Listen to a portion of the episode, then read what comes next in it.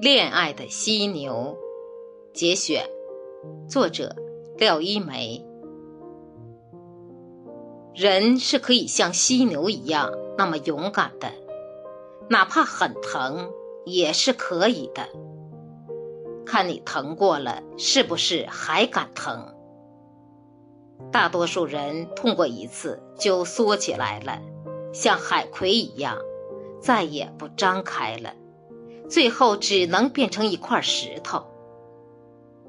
要是一直长着，就会有不断的伤害，不断的疼痛。但你还是像花儿一样开着。